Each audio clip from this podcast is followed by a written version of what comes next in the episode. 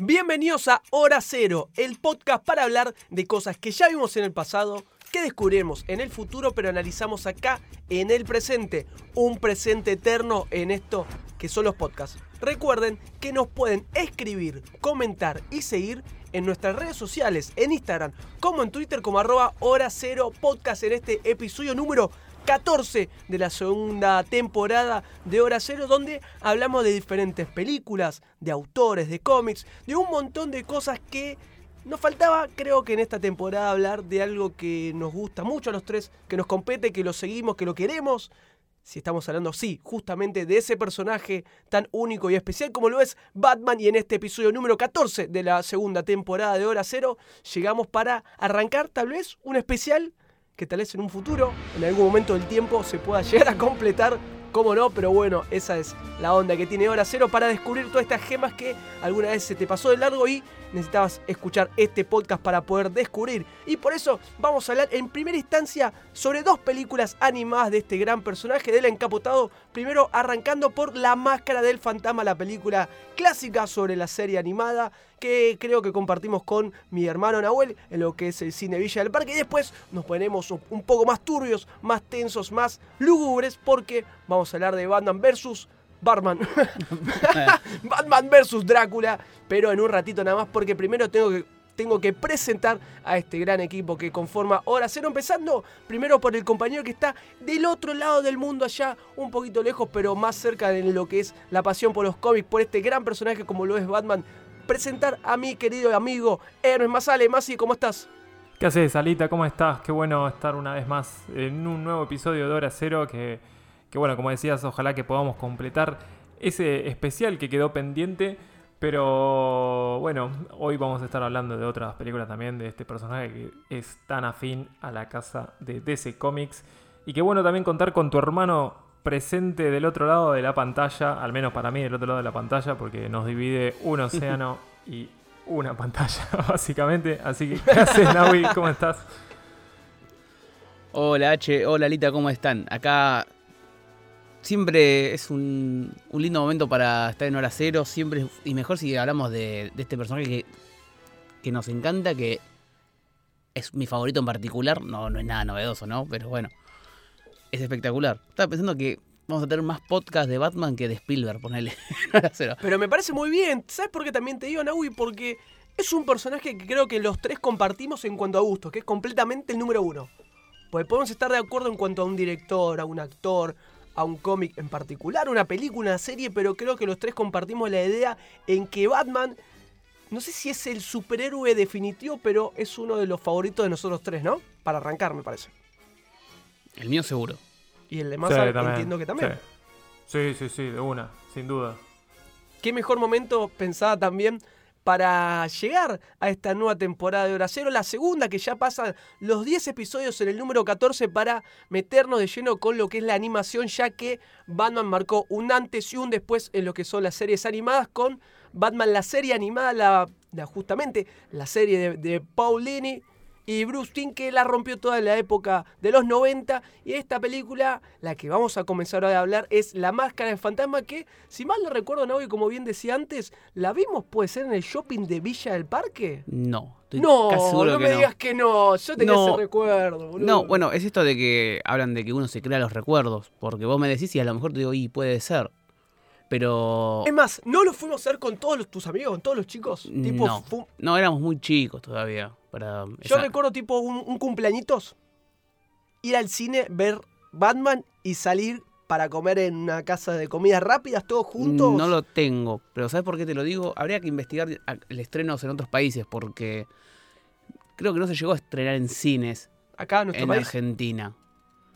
Eh, es más, yo el bueno, es el teclado. Sí, no pasa nada si, estamos googleando. no, blanqueando. En vivo, obvio. Pero yo, por ejemplo, yo el, es lo que quería ver, ¿no? ¿Qué recuerdo tienen cada uno de esta película la primera vez que la vieron?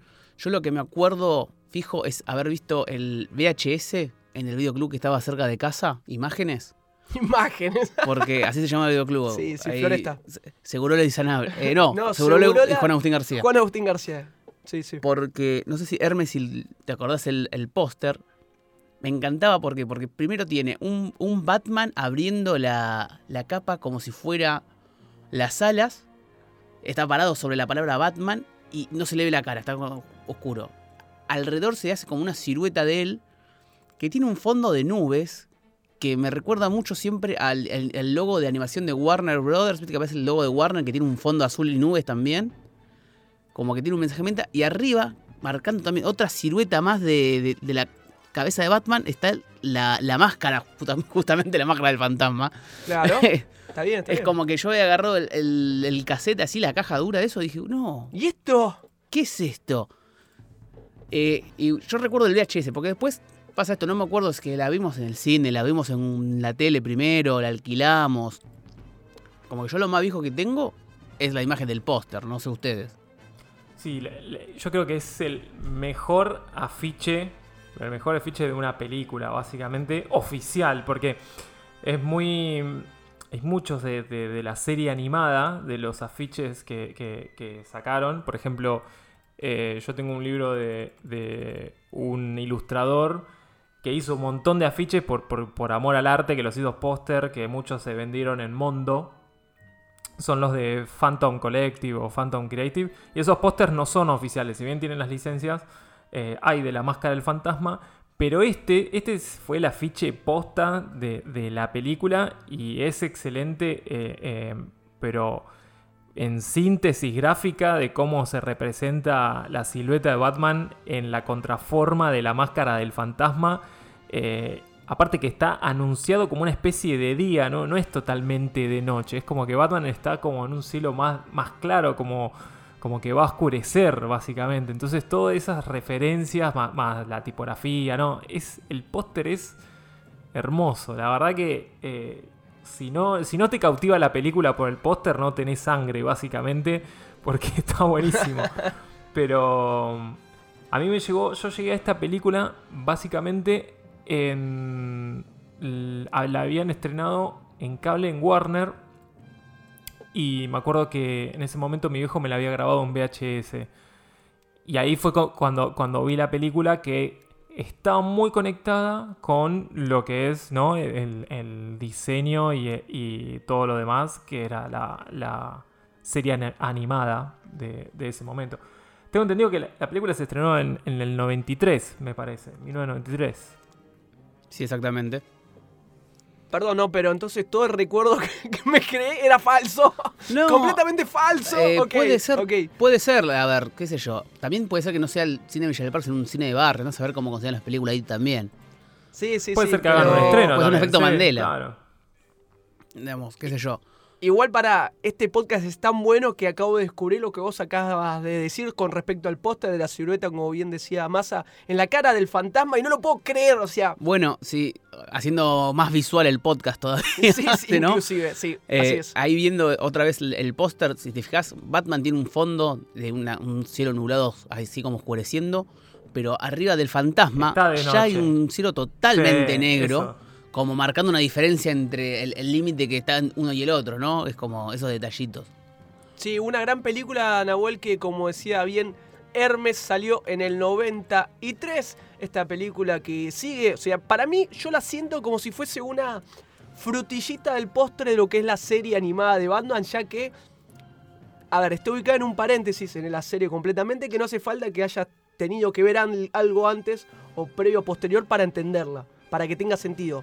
Y hablo de ser una frutillita del postre con lo que representa la serie porque me parece que toma ciertos tintes que tiene la serie, como es la música, los fondos y demás, y lo lleva a otro, otro plano, como mucho mejor.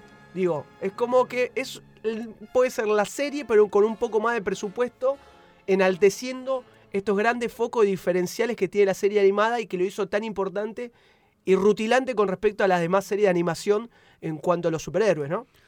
Yo creo que se nota que hay, hay un amor por el personaje y unas ganas de, de que las historias sean nuevas, de, que, de, de sumar algo a la mitología de Batman, porque lo que agarran y le dieron, bueno, hagan una película sobre la serie animada que la está rompiendo, y los tipos agarran muchas cosas de la mitología de Batman, pero crean una historia nueva.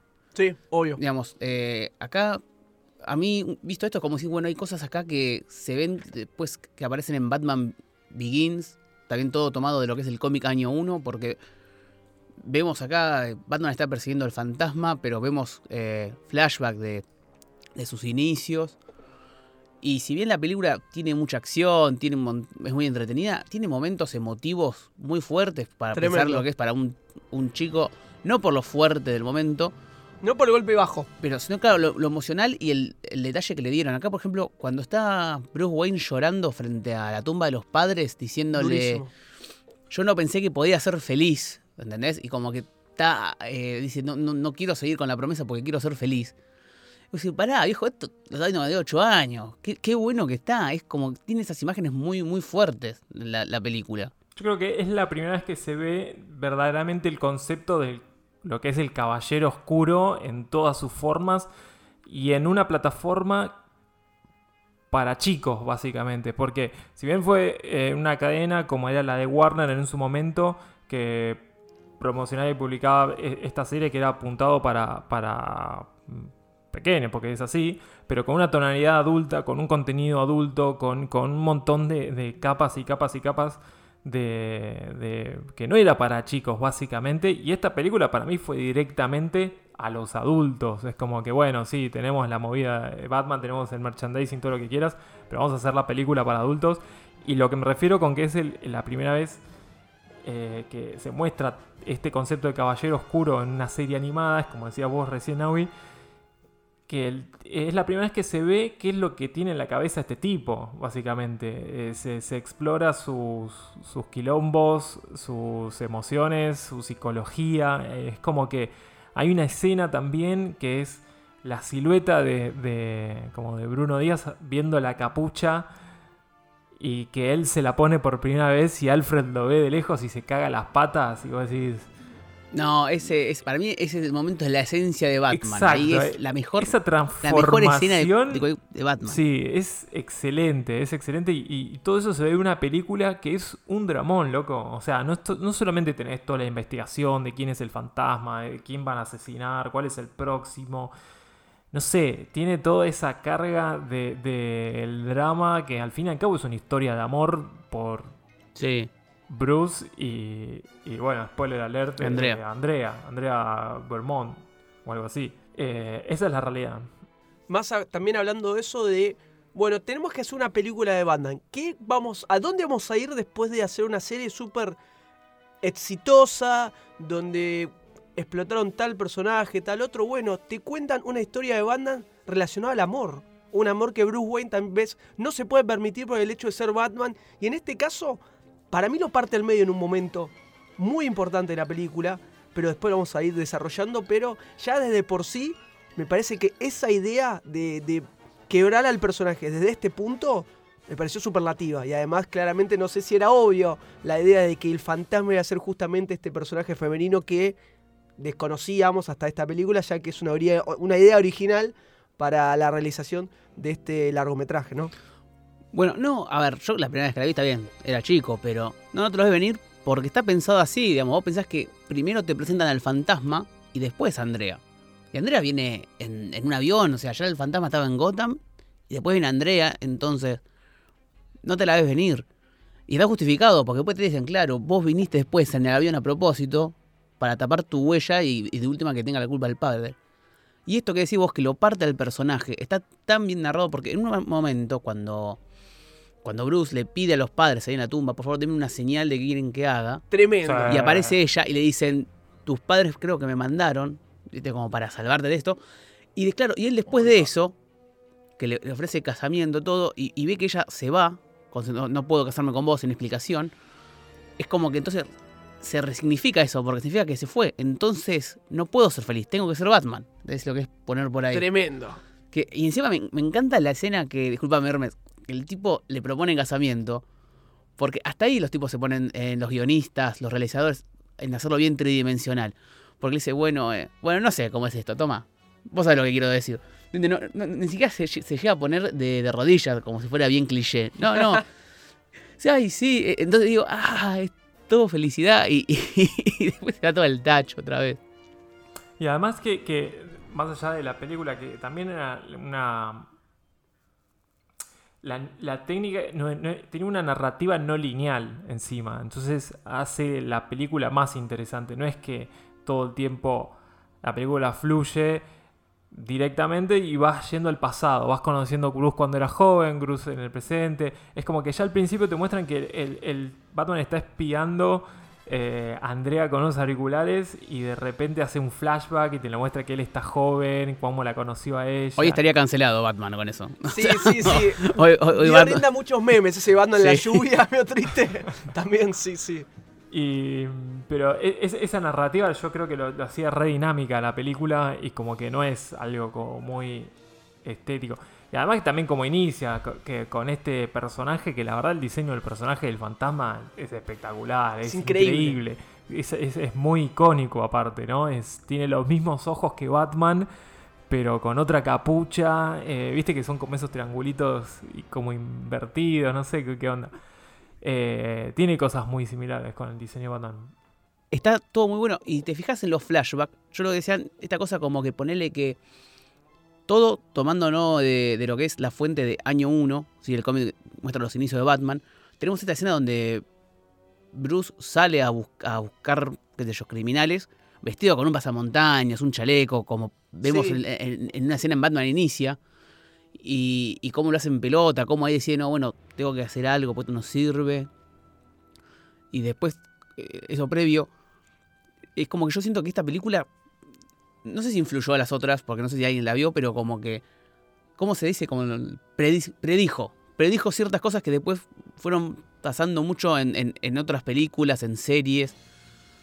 Eh, Puede decir que fue una manera de narrar unos, un comienzo de banda en que tal vez lo tomaron como influencia para cosas posteriores que ocurrieron, valga la redundancia, después. yo, sí, no sé si es que lo tomaron, porque no, no lo sé, pero creo que lo contaron O tan se bien. basaron. Creo que es, la forma de contarlo, como que esta es la forma de contarlo. Porque en la serie animada no te mostraban cómo Bruce se hizo Batman, Claro. ¿no? Ya te muestran directamente hecho y derecho. Claro. O sea, era ese huequito con la historia que no hacía falta contar, pero en este caso fue Bueno, un plus. Pensemos que Pará, te, te- te Ay, una cosa más y listo. Eh, es Sí, es sí, por sí, el sí, delay que tenemos de, de internet, perdón. que no solamente se animó a, a indagar en cómo fueron los inicios de Batman, sino en los inicios del Guasón también. Sí, bueno, eso es excelente. Porque se sugiere, no, no te cuenta todo lo que pasó en el medio, pero se sugiere muy sutilmente. De hecho, hay una escena en la que ve una foto y Batman le dibuja con un marcador rojo una sonrisa y digo así, ¡ah! Ya está. Me quedé pensando Ah, en eso, ¿eh? La primera vez que vi eso me voló Sí. la cabeza. Me, Dije, me quedé pensando, porque boludo. tiene esta película tiene eso de que vos decís porque ponele, no sé, les habrán pedido que sumen al Guasón, decía, vas a hacer ¿cómo lo vas a meter en la historia? Porque eran todos personajes nuevos. Y la verdad que está- es bastante orgánico como está el Guasón en la historia. Y lo que suma, eh, nos ponemos a pensar, es una película donde matan, o sea, oficialmente a tres tipos mínimo. Uno que eh, está muerto, no, no- es como decís, claro, esto lo vieron chicos, o sea, el, el tipo ese dicen, no, está muerto, Batman lo mató, o es lo que cree la policía. Eh, y encima la participación del Guasón acá es impresionante, o sea, primero cuando eh, te hace tenerle miedo al Guasón. Porque, Sí. o sea, e- es, me parece ex- es excelente el papel de, de Mark Hamill acá, o sea, siempre es excelente el papel de Mark Hamill como el Guasón. Digamos, todas las voces son las que se repiten de, de la serie animada. Eh, y si te pones a pensar, antes de, de esta película no había un registro visual de, de los inicios de Batman. Tanto en la de Tim Burton como en Adam West, eh, él ya Es era buen- Batman. Es un buen punto, sí. Sí, acá como que te muestran... Sí, quizás cómo arrancó. Christopher Nolan se, se inspiró mucho en esto, quizás. En esto y en Frank Miller, año, año 1 o año 0, no me acuerdo. Como que hay una combinación de cosas. De hecho, en esta película creo que se inspiró en la de Frank Miller, sobre todo cuando él hace el asalto, que se pone como este traje medio. O sea, como un pasamontañas y que, y Sí. que evita un. eh, Un un atraco. atraco, ahí está, no me sale, un atraco. Y Christopher Nolan como que se inspiró también un poco, como que al principio lo puso a Christian Bale con el mismo pasamontañas, entonces hay como unos toques de referencia que yo creo que, que sirvieron, fueron como influencias que se fueron como superponiendo y, generando cosas nuevas. Y, se ve la evolución básicamente, pero es increíble la película de cómo, además de mostrar el origen, también intenta mostrar el, origen del guasón. Y por último, como que la trama cierra por todos lados porque al fin y al cabo, tanto en el pasado como en el presente de la película, lo pone a prueba a Bruno Díaz o a Batman. Independientemente, en el presente quizás es más Batman el, que se la tiene que jugar y en el pasado el que se la jugó es Bruno Díaz. Entonces hay como una dualidad también entre pasado y presente que conviven en- como en un clímax total y eso lo hace como una película de, de la puta madre. me, dan, me- me dan ganas de, de verla, voy a confesar que no. Está manija, Massa, quedó manija. es que- quedó manija. Es que la, la película te lleva a eso. O sea, acordate cuando pelea el joven Bruce Wayne contra los, los motochorros, estos que tenían ahí. Sí, que se faja así nomás, pero ni siquiera viste que tenía la ropita de banda, el batarranga, No, así, no, se no, faja, encima lo que me encanta-. Me- lo que me encanta estos detalles de los personajes, ¿no? Que cuando él sale, de, conoce al padre y descubre que el padre está en una, ¿viste? Con los mafiosos. Y le dice, bueno, pero no es mi papá. ¿Te molesta eso? No, bueno, no es eso, es todo, ¿viste? Lo- entonces te das cuenta que está el, el- el gen de. Me jode la corrupción, me jode la delincuencia. ¿Entendés? Quiero ir y cagarlos a palos de todo. Como después hace con los motoqueros. con o sea, los motoqueros, No es que lo justo. piensa y lo dice, lo actúa después, ¿no? En consecuencia. Lo cagan un poquito a palos, no ¿no? sé si te acordás que cuando se pone el pasamontañas y le empieza a pegar un par de piñas a uno, el chabón se pone, yeah, sí, onda, que está contento de bajarlo. psicótico. Sí, está sí, loco. está- ahí medio loco. está adicto a la violencia, ¿no? sa- ¿Sabés lo que.? La sensación que me da. ¿Se acuerdan que en, cerca del final, que están en esta feria mundial de, de futu- Del futuro. del futuro retro, y Batman está en esta mini ciudad gótica buscando al guasón, y el guasón está disfrazado de edificio, tiene una casa. O sea, se, y se, mueve. se confunde con, con el paisaje. ¿Sabes a qué me hacía acordar? A Batman Inicia, cuando Bruce tiene la prueba con la Liga de las Sombras, que está entre todos los ninjas, porque está... Cuando se mueven, sí, está Ra's Liam Neeson sí. camuflado con los ninjas. Yo- un detalle mío, ¿no? Que quiero limpiar. Flashaste ri- rico, ¿eh? Pero bueno, me lleva por esto. Eh, ¿Qué te parece si tiramos un poquito de, de datos para no ser solo fanboys? Sí, datos de, Ba- perdón, datos de Batman, La Máscara del Fantasma, esta película de 1993 que estamos repasando acá en el capítulo número 14 de la segunda temporada de Hora Cero y arranquemos con esta idea que primero se pensó para la casa o estas películas bien dirigidas al VHS, como bien nosotros veíamos cuando éramos más jóvenes, más chicos, pero terminó en el cine, ¿no? Sí, hubo ahí un... Andás a ver cómo fue. Que estaban Me gustó, haciendo... un, andás a ver cómo fue. Sí, porque son estos detalles que lees y según sí. quien te lo dice. Porque la película se, se empezó a producir y pensar para el home video. Y después de un momento le dijeron que la, la larguen al cine. Entonces, contrajo un montón de, de problemas, pero bueno, supieron negociar y le dieron bastante libertad creativa, se dice. Yo creo que por eso se logró tanto con la película. Porque eh, vos pensás, la película de Igual- cero es, es poco ganchera, de personajes nuevos, historia de amor. Y por eso es que la animación es muy parecida a lo que es un capítulo largo, sí, salvo por cosas muy puntuales. Le, le subieron un poco el presupuesto, pero no llega a ser una, una animación superadora con respecto a la serie. Pero sí tenía el formato cine. Por eso es que no tenemos los, el, el, el 4.3 Sí, el 4:3. cuadradito. El formato. Exactamente, se pudieron adaptar eso, pero también tuvieron un tiempo mucho más corto para lo que es una producción de, de dibujos animados, que suelen ser dos años, tuvieron uno y pico. Aparte de que también estuvo, lo que decimos, estuvo mal planteada la estrategia de marketing porque mandaban la película en horarios donde iban los chicos. Y esta película, como decimos, está dirigida para un público que entiende más, vamos a adulto, digamos, en O sea, taquilla. te la mandaban un juez a las 2 de la tarde, a las 11 y media de la mañana. Exactamente. Difícil, maestro. Entonces eh, fue un fracaso en taquilla, pero bueno, cuando llegó a VHS la rompió y se volvió una película de culto inmediatamente. Sí, un legado de que dejó esta gran película de Batman en la forma de narrar una historia del personaje, tanto del encapotado, no sé si se le dice bien así, como también de Bruce Wayne, como contabas vos, Nahuel, anteriormente, en cuanto a cómo contar este pasado que no se ha visto hasta ese momento en el cine. Aunque sea cine animación, era cine de por sí, ¿no? Sí, digamos, fue la primera película animada de DC, digámoslo, que marcó, porque hoy, si uno sigue un poco a DC Comics, sabe que sacan películas animadas casi todos los años. El fuerte DC en el cine, en este caso, son las películas animadas, justamente en contraparte de lo que es Marvel, ¿no? Sí, bueno, no comparemos. Porque no- Digo, pero para no- que se entienda bien que DC es muy fuerte lo que es, el cine de animación que siempre se espera en una película. Vos, de lo que es Marvel, más allá de What If, no esperás algo de lo que es animación. Digo, No, no, no porque tenés- están enfocados en otras cosas, pero sí, decís vos. Y esta película en puntual no solo marcó un puntapié para un montón de otras películas que salieron, ya sean canon o en continuidad con esta o no. Eh, pregunta, tengo una pregunta. Sí. El personaje del fantasma, que en cuanto a su diseño, me pareció fantástico. ¿Siguió en lo que son, me imagino que la serie no? No sé si en series posteriores a Batman. Mirá. No sé, y en cuanto a los cómics. te cuento, para empezar, Curiosidad, ¿eh? se dice, eh, está, el personaje del fantasma está le- levemente inspirado en un personaje de un cómic que se llama Año 2 de Batman, Mirá. que es el, el segador, que es también un tipo con capucha, con una máscara de calavera y un- una especie de garfio más exagerado, más ochentoso, no tan estético ni, ni icónico como, como es este.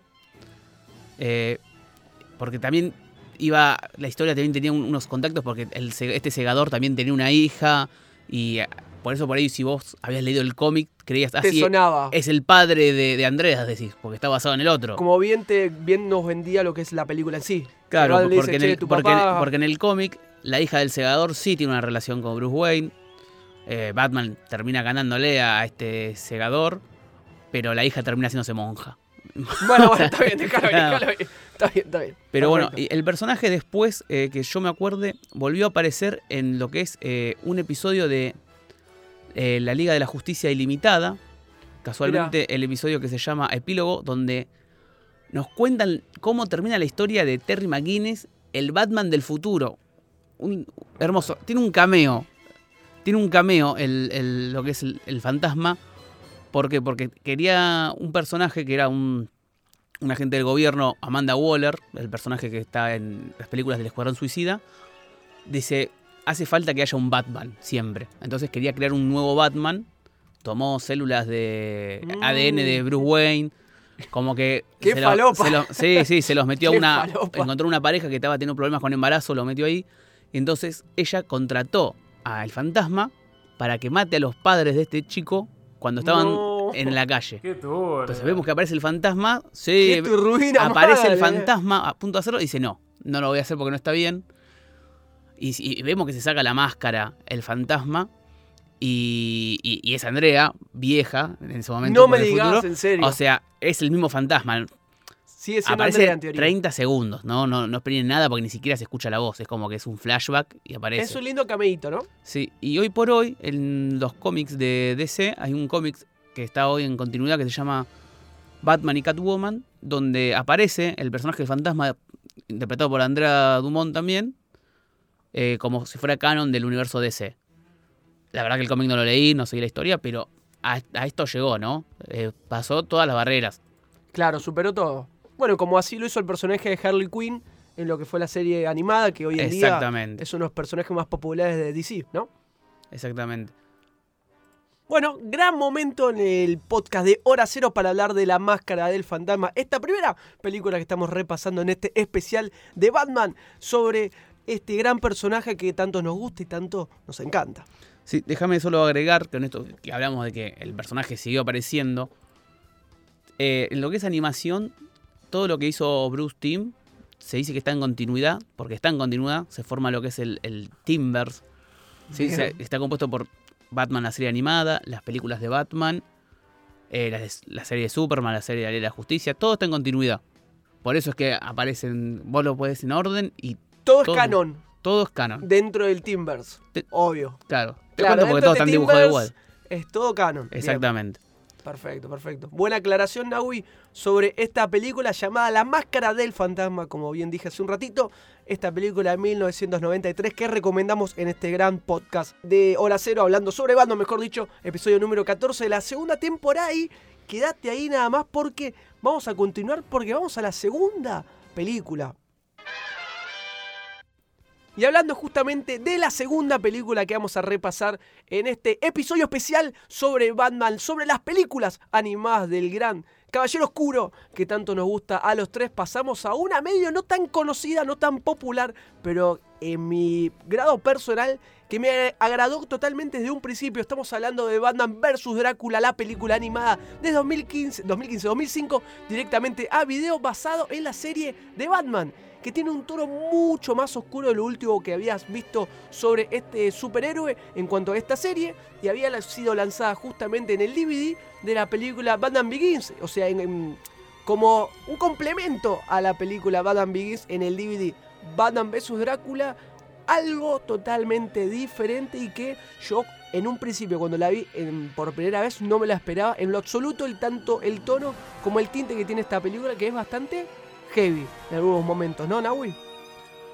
Sí, acá como que es release de falopa, dijeron, y, empezaron a inventar cosas. Es muy entretenida Batman vs. Drácula. Vamos a poner un poquito de contexto, porque, sí. digamos, eh, sale de lo que es la serie, así como La Máscara del Fantasma sale de lo que es la serie animada de Batman.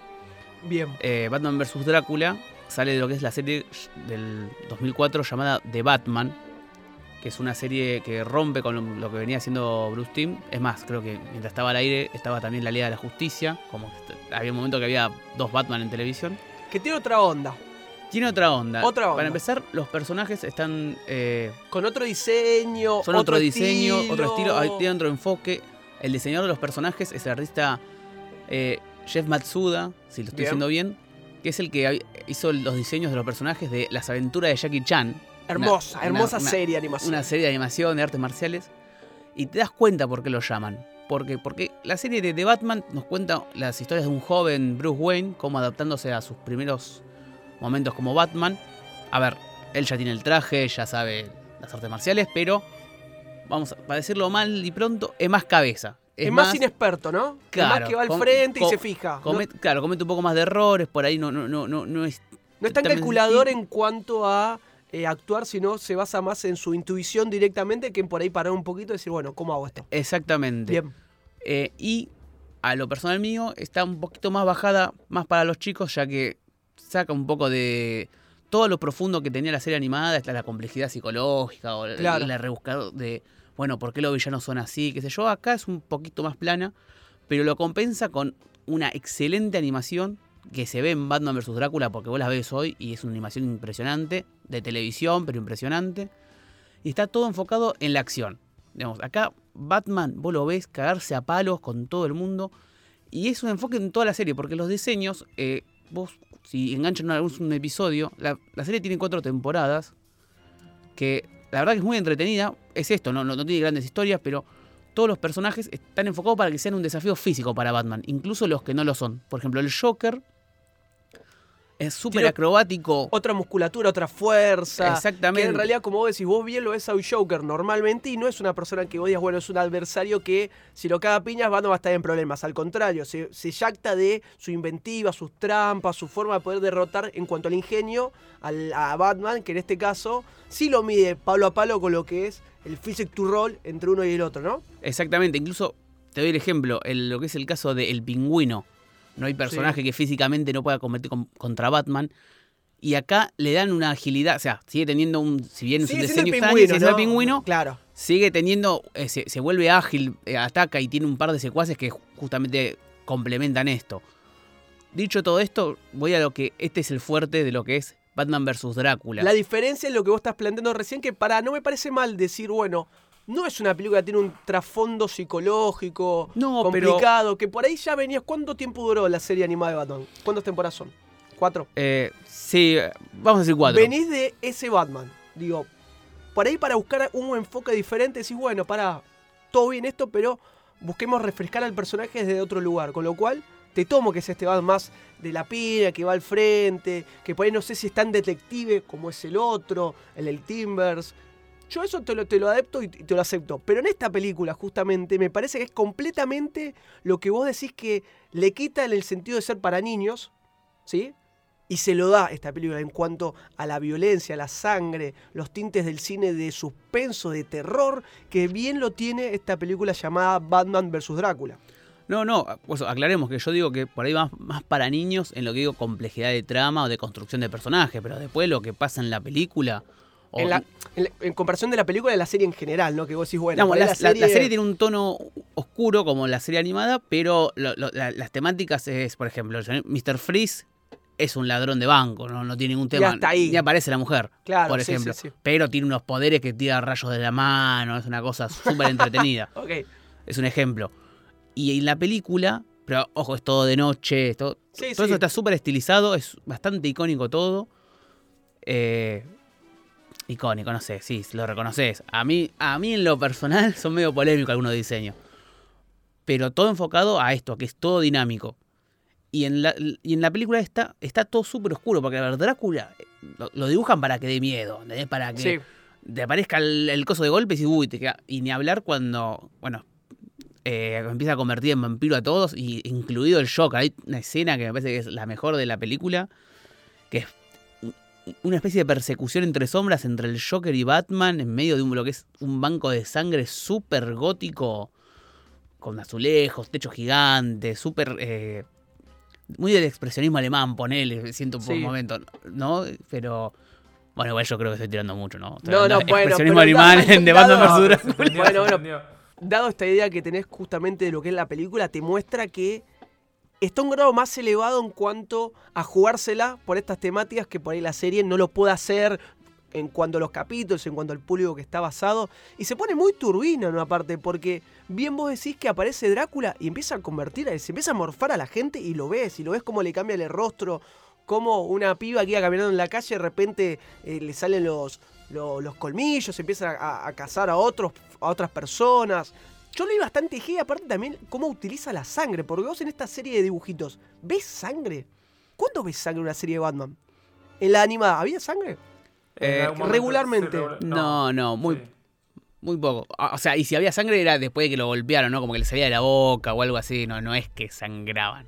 Y vos fíjate también eh, lo que noté de las dos películas, con todas las diferencias que puede haber, que puede ser muchas, la banda sonora de las dos, porque ya Batman vs. Drácula te sitúa en algo heavy, con lo que escuchás, cómo te introducen a este personaje que aparece en las tumbas de Ciudad Gótica, porque igual, el guion en sí, bueno, que No, aparece bueno, Drácula porque bueno, qué Ac- sé yo, aclaremos esto. Yo creo que Es lo más flojo también. Sí, pero digamos, tiene esto de que, a ver, vamos a empezar con lo obvio, ¿no? Se llama Batman vs. Drácula. Bueno, viejo, ¿qué esperás? Una justificación, Sí, está claro. Drácula.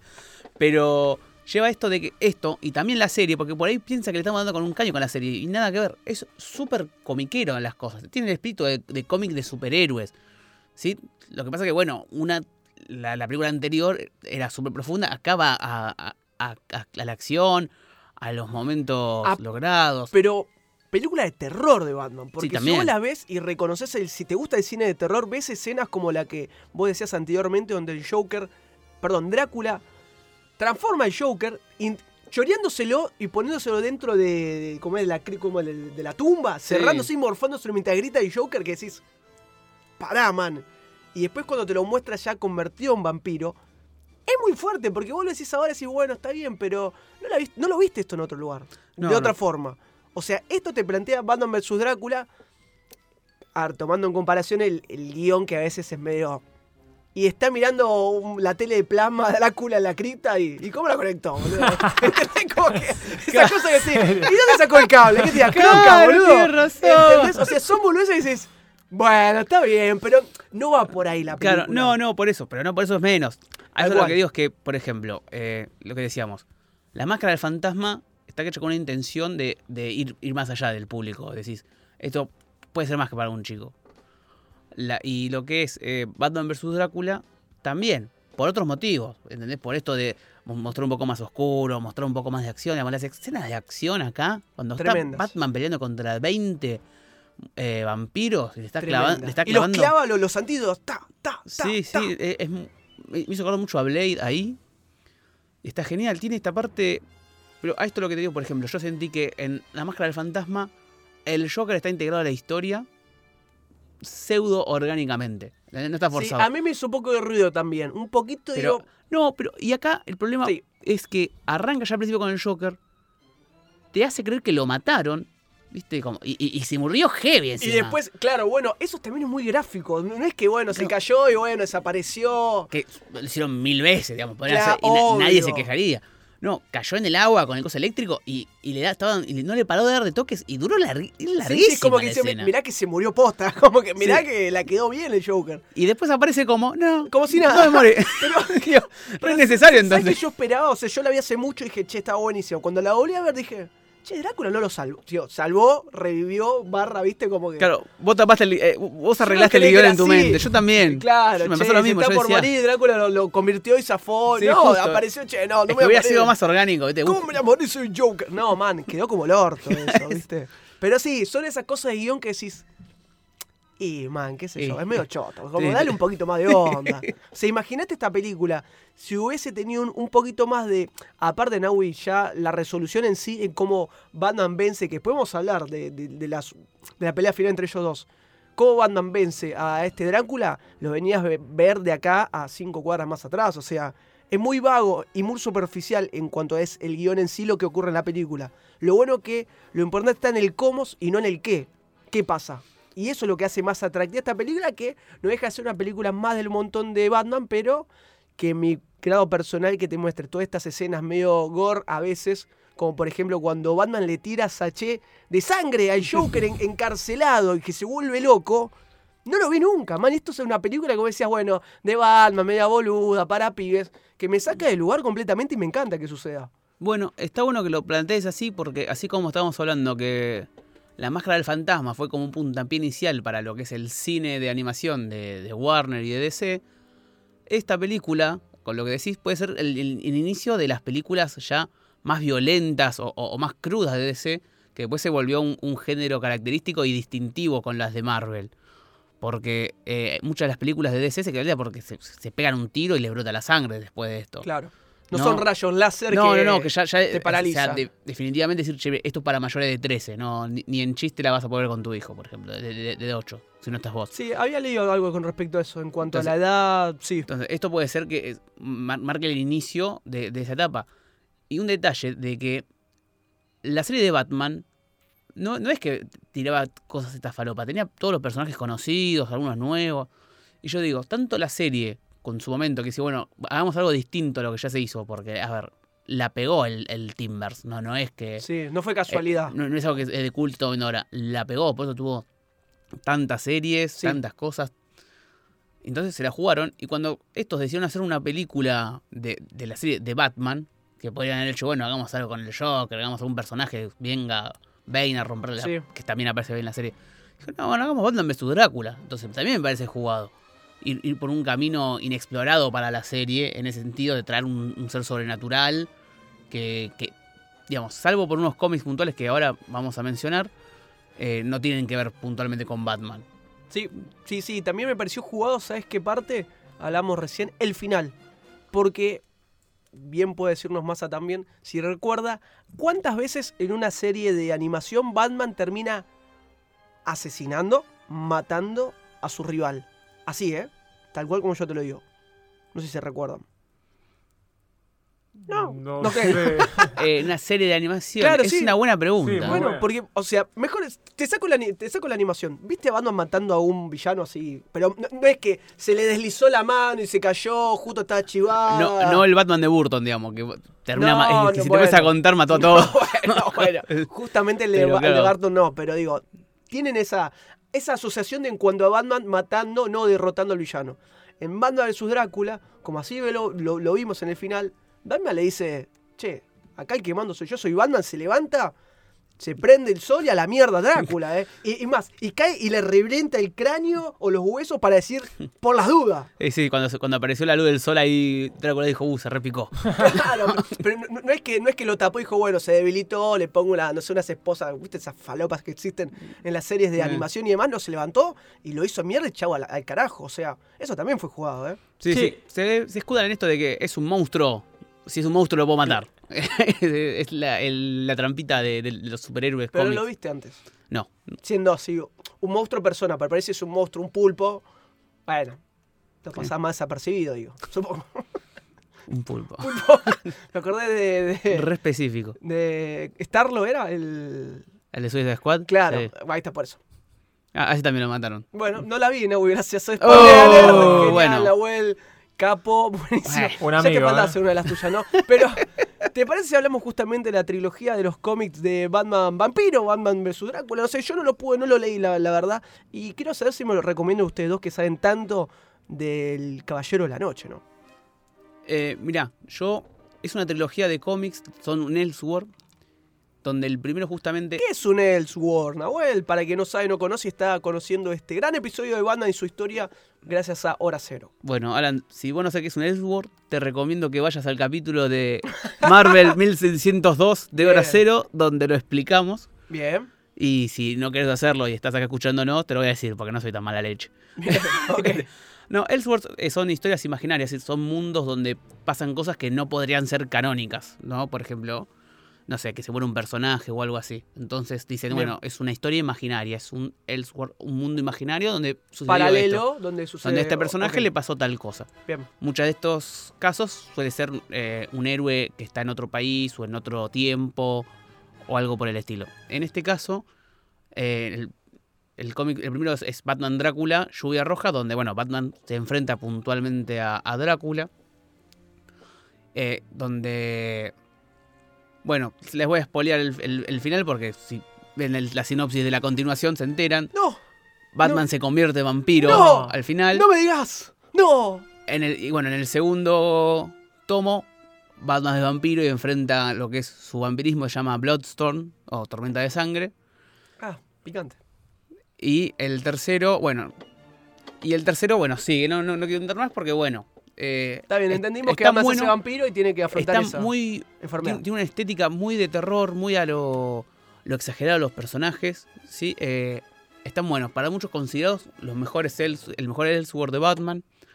El personaje, si suelen seguir otras series animadas, siempre que aparece, no sé, la noción de multiverso, siempre está por ahí porque es muy característico, es icónico como el otro que decíamos.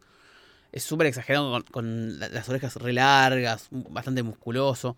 Y tiene mucha onda de, de cómic de terror, de clásico. eh, es- es- es impre- está bueno. Nahui, puede ser que es muy, es muy claro ese Batman Drácula. Es como yo lo tengo muy en la memoria sin haberlo leído. Es muy gráfica esa, Eh, ese Batman, tiene eh, unos esa ojos- portada. Tiene unos ojos rojos terribles, tiene las, las capas súper estilizadas Las puntiagudas Súper puntiagudas, Sí, sí. sí, sí, me Eh, suena. Doug Mauch, que- eh, Mauch, no sé cómo se escribe, el, el dibujante, sí.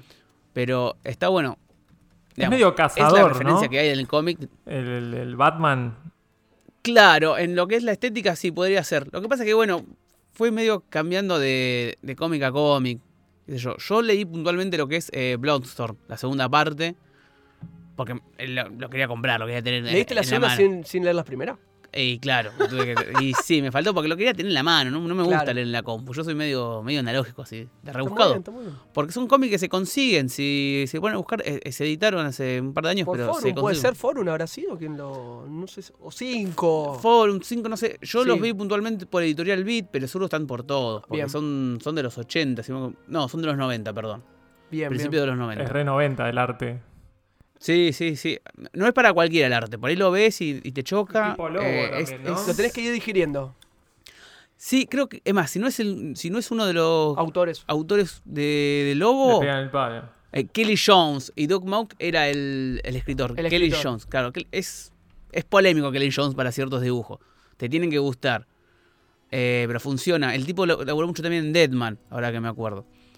Eh, qué sé yo, está bueno. Quiero saber en este caso, porque si se dieron cuenta, no lo voy a mandar al frente porque acá nos queremos mucho, igual claramente siempre es sin ningún tipo de cizaña, pero el señor Hermes Masali no comentó mucho sobre este Batman vs Drácula porque no la vio, pues no llegó porque es un señor muy ocupado del otro lado del mundo, pero le quiero preguntar, con todo este análisis, más allá de los spoilers, que como decimos siempre, lo importante no es el qué, sino el cómo, si le dieron ganas de ver, de sentarse a ver un ratito que dura una hora y veinte minutos y mal, no recuerdo, Batman vs Drácula. Sí, la verdad que sí. Estuve viendo un par de cosas eh, de escenas en YouTube y la verdad que se ve todo esto que, que mencionaron de la oscuridad. Eh, me gusta mucho el diseño de los personajes. Me hace acordar a. No sé si es el mismo creador que las aventuras de Chucky Chan. ¿Se acuerdan que era un.? Ah, bueno, eh, eh, eh, estás, en un, estás en un cumple, No, pero- Yo, ¿lo dijiste? O sea, Yo después me No, no. Hermes, lo dijimos hace cinco minutos, No, no, boludo. no. Lo que O sea, pasa, o sea, no, es está increíble. jodiendo, se está riendo, es un chiste, boludo. ¿Es un chiste? No, no, sí, pensé es que. un chiste, no, te, te juro, boludo. no, no te estoy ayudando, amigo. Estaba en un O cumple. sea, increíble. La falta de respeto a- a- al Perdón, laburo ajeno. edit- Edítalo, edítalo. Está Massa, pero no, no, No, no, no, no, jamás. editar, ¿Sabes por qué? Porque el ojo clínico que tiene Massa, que no nos dio bola en este ratito que justo nombramos esto, que se dio cuenta de esa de ese estilo, que yo la verdad que no me di cuenta. No, no, yo lo, viéndolo no. Y mirá que lo, lo tuve revista la serie de Jackie Chan. Bueno, mira, Massa sin estudiar y sin saber, pum, la clavó Bueno, igual, ¿eh? está ahí, tiene, tiene su magia de Sí, diseñador gráfico. perdón. Es muy visual lo de Hermes. Voy por ese ¿Entendés? lado. cuando, cuando, cuando hablamos no nos escucha porque él le entra todo por los Claro, ojos. si no me mostrás imágenes, yo no, no te entiendo. Es como que me hables abajo del agua, ¿entendés? Claro. No, no. Me, me muevo por escuchar esto y, y ver que dijimos eso específicamente. Y, Claro. y- claro, Her- la gente va a pensar que Hermes se levantó y se fue. No, estuvo acá al lado nuestro todo el tiempo. Nah, pero también puede haber estado escucha- haciendo otras cosas, entrecortó el audio. Estamos como- ponele, ponele. Como cuando vos estabas viendo la. Déjame entrar, que. no, es un demonio. Ey, para mí, no sé, no sé, yo le preguntaría al director, no nos respondió nunca el director de Déjame entrar, porque sí hubo varios que arrobaron a la cuenta de hora cero o no. No sé. Eh, Sí, sí, bueno. pero. Nos animamos a preguntarle, ¿era un- No, era, Era- vampiro, era nada. Bueno, hablando justamente de Pero, de no, no, la verdad que está ¿viste? muy buena Batman vs Drácula. Eh, no sé si. Dato. eh, puede ser que hubo como una adaptación de este estilo, de este diseño, pero a 3D. Eh, hubo una serie que fue, creo que fue la última, que es la única serie de, de Batman que no vi casi nada, que se llama Beware Esa, Batman. Beware de Batman. Ahí está. Que- Fue la es- última es- serie animada que salió de Batman. Eh, tendría que checar. No. Va, de Batman propio no sé si Batman solo, me tengo que fijar. Creo, creo que sí. Es la única que yo no vi. Porque hay un montón de cosas que no me cerraron. Pero sí, estéticamente es bastante parecido, si lo queremos Sí, comparar. los Es medio ojos. estilizado, Ahí está, mirá. sí, Ah, mirá, estoy buscando también. Claro, justo tenemos la comparación ahora en vivo, mientras todos están escuchando. que no lo pueden ver, ¿no?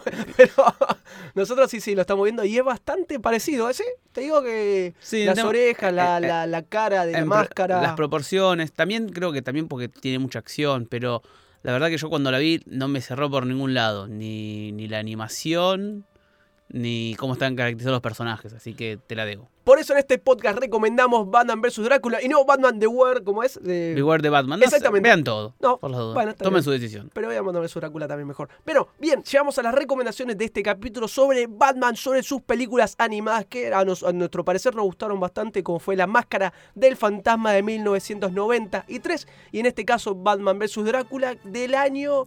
eh, te lo- 2005. 2005, como bien dijo Nahuel ahora, pero si te gustaron estas dos películas que trajimos al episodio número 14 de Hora Cero, tenemos una serie de reco- recomendaciones que no te podés perder. Eh, bueno, siendo Batman, cada uno puede elegir lo que quiere ver, ¿sí? Está todo relacionado. Mencionemos la- los cómics que estuvimos hablando recién, solo como para que lo tengan fresco si es que no lo conocen. eh, y vieron las películas, sepan de dónde vienen, ¿sí? La trilogía del Batman Vampiro, que son Batman Drácula Lluvia Roja, eh, Batman Bloodstorm o Tormenta de Sangre y Batman Niebla Carmesí. ¿Están en, en orden? De- Empieza por. En- en- exactamente, el, el orden que lo dije yo es el orden que va. Igual lo buscan y en Wikipedia. Va a aparecer, va a aparecer. Después, obviamente, Batman Año 1 de Frank Miller, un clásico de Batman. Que salió la serie animada, la serie animada, la película animada Salió la también. película animada también, pueden ver la película buena, animada. Está muy buena. Eh, Batman Año 2, que no salió en película animada, pero y por ahí no es tan buena. O sea, nada es tan bueno como Año 1. No existe nada igual, claro. Pero leyéndola entiende de dónde vino la, la máscara del fantasma. Y por último, yo también les recomiendo a todos aquellos que les guste mucho Batman o tengan chicos que se busquen la serie eh, de Batman porque tiene cuatro temporadas. Eh, es bastante entretenida. No tiene esto que hablamos de la serie animada, de la profundidad, pero bueno, busca otra cosa. Y lo bueno que después empiezan a aparecer superhéroes también, amigos de Batman, después aparecen otros personajes. Eh, y es una que creo yo que es una de las que están menos vistas en todo lo que es el universo animado de Batman. Y está buena. Buenísimas las recomendaciones. Yo te diría, te agregaría Batman el Valiente, en mi caso personal. Mi serie favorita por sobre todas las cosas de Batman. no tiene nada que ver con la que estamos bien. No, no, completamente. Pero estamos recomendándolo de Batman. Yo la No. recomiendo completamente si te gusta toda esa idea de Bueno, los 60, pero me 70, pa- 80. Yo, yo creo que fue más exitosa incluso que, que esta que estoy hablando, por eso recomiendo esto. Puede ser, sí, sí, puede ser. Pero el éxito, ¿cómo lo medís, Nahuel? ¿Por plata? Sí. ¿Por prestigio? No, por plata. Bueno, El éxito por plata, vos lo que quieras. entonces sabemos que Bueno, no- bueno. somos un fracaso completamente este podcast, pero bueno, por eso.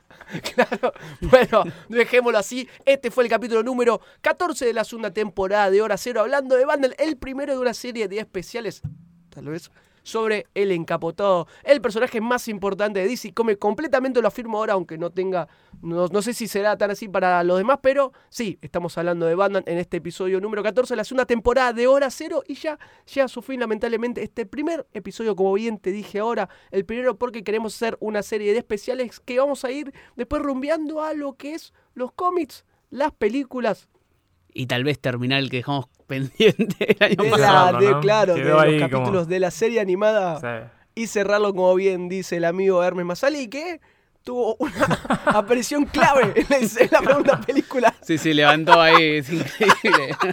Es un capo. Pero bueno, empezamos a despedirnos ya que estamos el amigo Massa. Por favor, que nos diga qué le pareció este gran episodio sobre Batman y claramente, si quiere, sus redes sociales. No, buenísimo. Em, me gustó mucho Jackie Chan. La verdad que está. ah, no, perdón. Pensé que era otro, otro especial. boludo. Estoy, hoy No, estoy no. mal. Eh, no, muy bueno. La verdad que siempre da un gusto hablar de, sobre Batman y, y más sobre el, el mundo del Timbers, que está por volver para HBO Max. No sé si el año que viene o que se juntó con Reeves y J.J. Abrams, que están haciendo una nueva serie para HBO Max que se llama Batman, eh, algo de la Cru- Crusade, no sé cuánto, pero van a hacer una nueva serie. Caped Crusader, algo así. Así que vamos a ver un poco más del Timbers próximamente. Vos, Nahuel, ¿quieres cerrar o vos, Alita? Bueno, eh, a mí me pueden seguir en Twitter como arroba nahuel-ms y yo tiro ahora la polémica. Uh. Batman, la máscara del fantasma. La mejor película de Batman, en general, no de animadas. En- de animadas sé que sí, no, no les pregunto. Yo digo, en general, ¿es la mejor de todas? Para mí sí. Sí, Ahí Jorge se quiere hacer cargo. bueno, Eh, cagones. no sé, puede ser, puede ser. Bueno, ¿animada es la mejor? Sí, Em, para mí sí. Sí, sí, sí, sí. Batman vs Drácula tiene un un lugar importante en mi corazón, pero sí, si vamos a hablar bien, te puedo decir que sí. Bueno, pero dejemos que justamente a las personas que estén escuchando este podcast, este episodio, que comenten, que nos escriban en arroba hora cero podcast, a ver qué les parece si comparten, si no comparten, si las aventuras de Chucky Chan están tan, buen, tan buena la serie como dice Massa, si, si la disfrutaron tanto como nosotros. Eh, pero bueno, Naui, se lo dejo eso para nuestros oyentes. ¿A dónde te pueden seguir? Además de en la calle. Lo, acabo de decir, Chucky Chan. Ah, bien, igual. como siempre, suelen suceder estas cosas en Hora Cero Podcast. Recuerden seguirnos, como dije recién, en arroba Hora Cero Podcast para comentar qué les parecieron estos capítulos, episodios que andás a ver cuándo van a salir. Mi nombre es Adam Esquerón y nos vemos en el próximo edición, la próxima Hora Cero para hablar de las cosas que tanto nos gustan y nos llevan, nos comparten. No sé qué estoy diciendo, pero dale, nos vamos. Chau.